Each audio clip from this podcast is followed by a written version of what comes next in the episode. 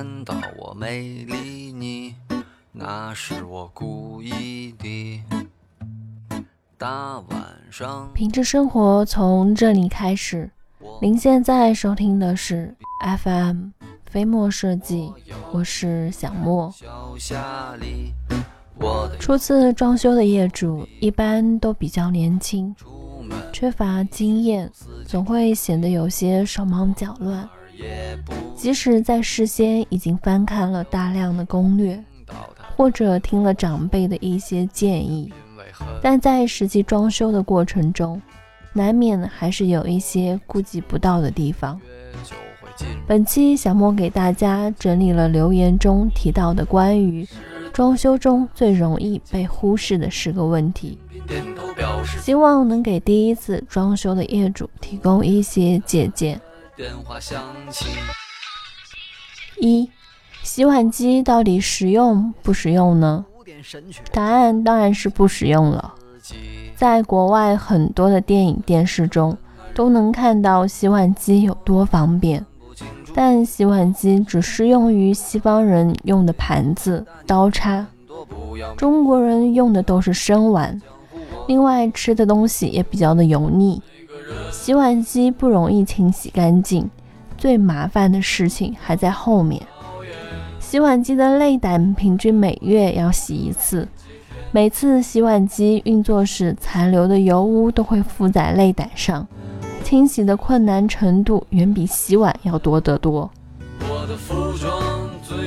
二，阳台到底要不要封闭？答案当然是不。阳台有逃生的功能，假如家中着火，你将如何逃生？阳台是最好的消防通道。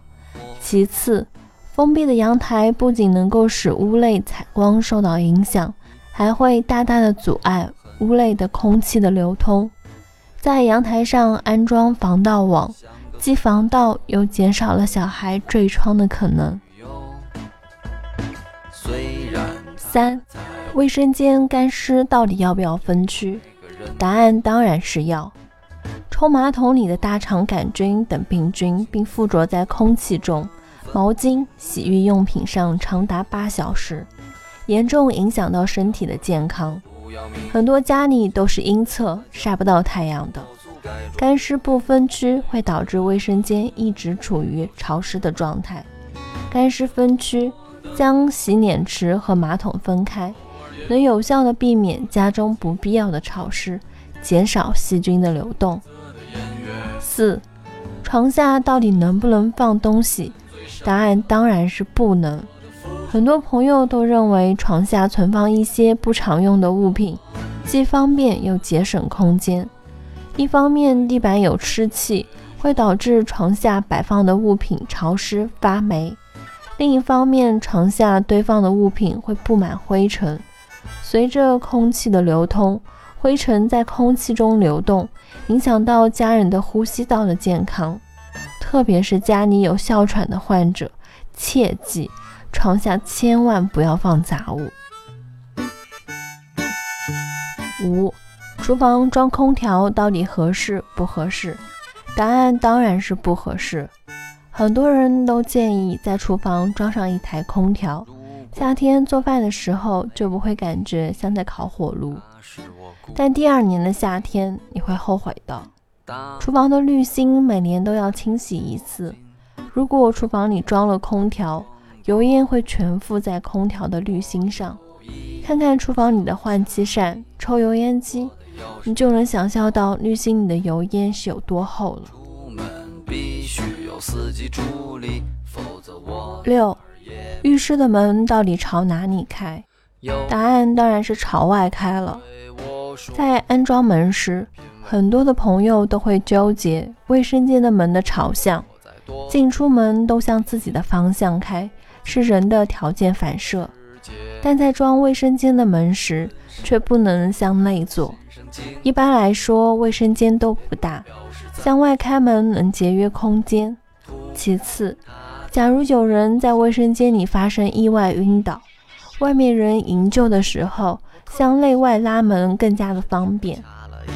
不会因为昏倒者将门堵住后，施救者难以开门营救。七，儿童房内到底能不能用泡沫垫或者是地毯？答案当然是两者都不能。很多家长担心孩子摔到碰着，会在地上垫上泡沫垫或者是地毯。市面上不少的泡沫垫的质量都是不合格的，大部分都含有甲醛等有害的物质，而地毯用久了会聚集很多的灰尘，另外呢也不易清洗。咬东西是小朋友的天性。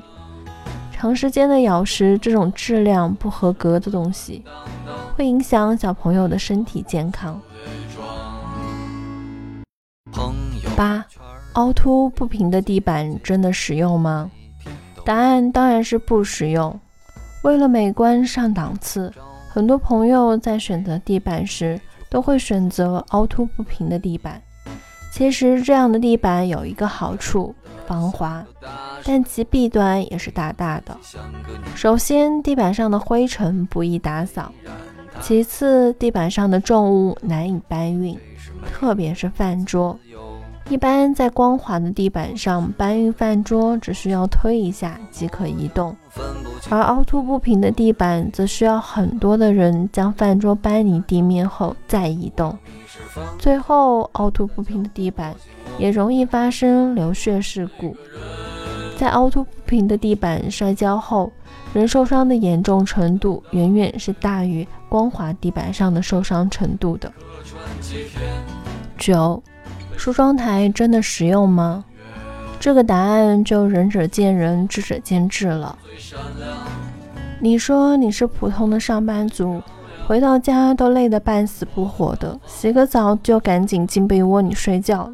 根本没时间在梳妆台上打扮自己，所以你认为梳妆台不仅占地方，而且不实用。但如果你有很多的化妆品，有一个梳妆台对你的收纳还是有很大的帮助的。十，卧室的飘窗可以打掉吗？答案当然是不能。一般来说，卧室里的飘窗内部都是放空调外机的地方，飘窗的设计正好隐藏了空调的外机。很多家庭都想将卧室的飘窗打掉，使房间面积更大。一般情况下，为了建筑的美观，开发商和物业是不允许将空调的外机外挂，影响建筑美观的。打掉了飘窗，那空调的外机挂在哪呢？直接放屋子里。大家都知道，当空调运作的时候，空调的外机不仅会散发出热风，而且还会有流水的现象。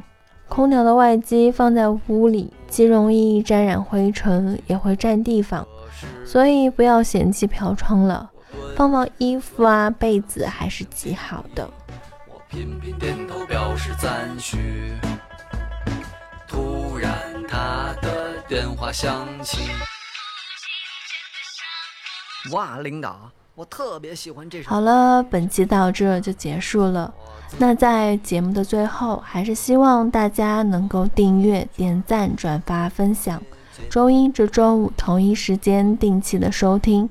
另外呢，如果你有想和小莫分享的心情，或者是想和小莫说说你在生活中的一些居家经验。都可以在下方的评论区给小莫留言。当然，如果你在装修上遇到了什么麻烦，也可以在微信的平台给我们的团队留言。微信号直接搜索“合肥飞墨设计”这六个汉字。我们期待您的发言。分不清楚谁是好人，谁是大灰狼。林子很大，鸟儿很多，不要迷失方向。人在江湖，我行我素，该装就得装。每个人生活的导演偶尔也会客串几天被生活潜规则的演员我的角色永远最闪亮我的服装最漂亮我的票房总是满满当当我改装就